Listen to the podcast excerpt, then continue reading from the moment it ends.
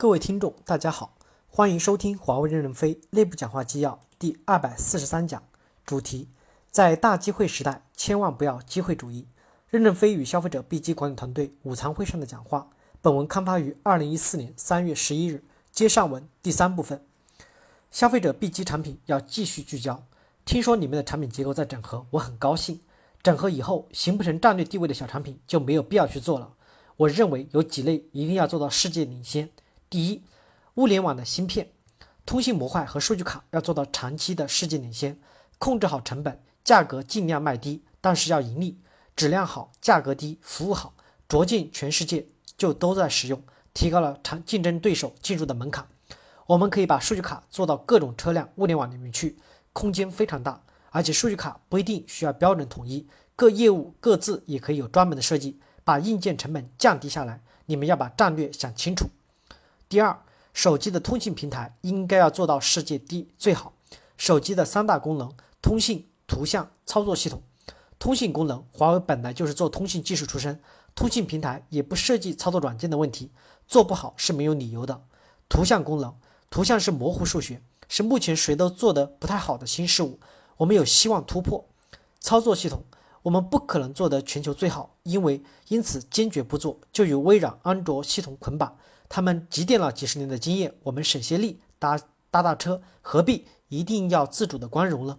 我们集中力量在自己能突破的地方，取得机会创造利益。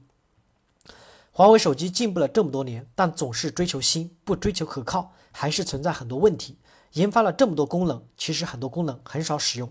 在应用上，我认为还是要以客户需求为中心，客户需求应该有个正态分布的规律，可以用数学方法来分析人类信息需求的轨迹。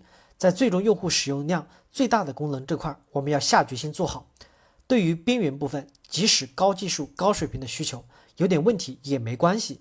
应用平台不一定要自己开发，谁做得好就跟谁捆绑，一定不能捆绑垃圾应用。我们要集自己的优势和别人的优势。若我的车没油了，搭上有优势的车也就有优势了。徐志军说：“我们是给消费者提供产品，应用预装要调整策略，要以客户体验为中心。”不是以挣钱为中心，手机的礼品和配件也要追求精品，否则就不要赠送，扎扎实实的做好手机。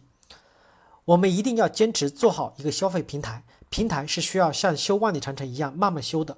最终消费者的消费内容非常多，不要让消费者的内容牵着我们走。苹果有很多内容，但并非一两天爆发出来的，他坚持用四十年做好了一个平台，连接了非常多的内容厂家，才构建了今天。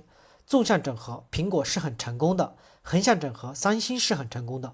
我们不要让别人牵着我们走。第一，我们在短时间内纵向整合不了，做不了苹果；第二，我们横向整合不了，三星是依靠国家力量在支持，我们也做不了三星。所以不要只看到别人的成功就重走别人的路，要找找自己该走什么样的路。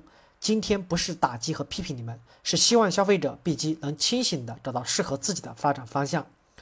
华为坚持二十几年不动摇，才走到今天。你知道有多难？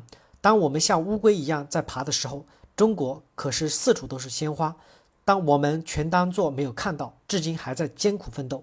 终端与我们同甘共苦这么多年，要继续坚持走一条好路。这条好路就是能一直有钱发。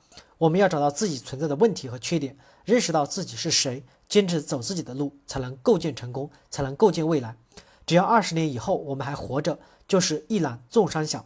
这次公司评选蓝雪时节，把离职退休人员也评上了，让作战人员感受到极大的鼓舞。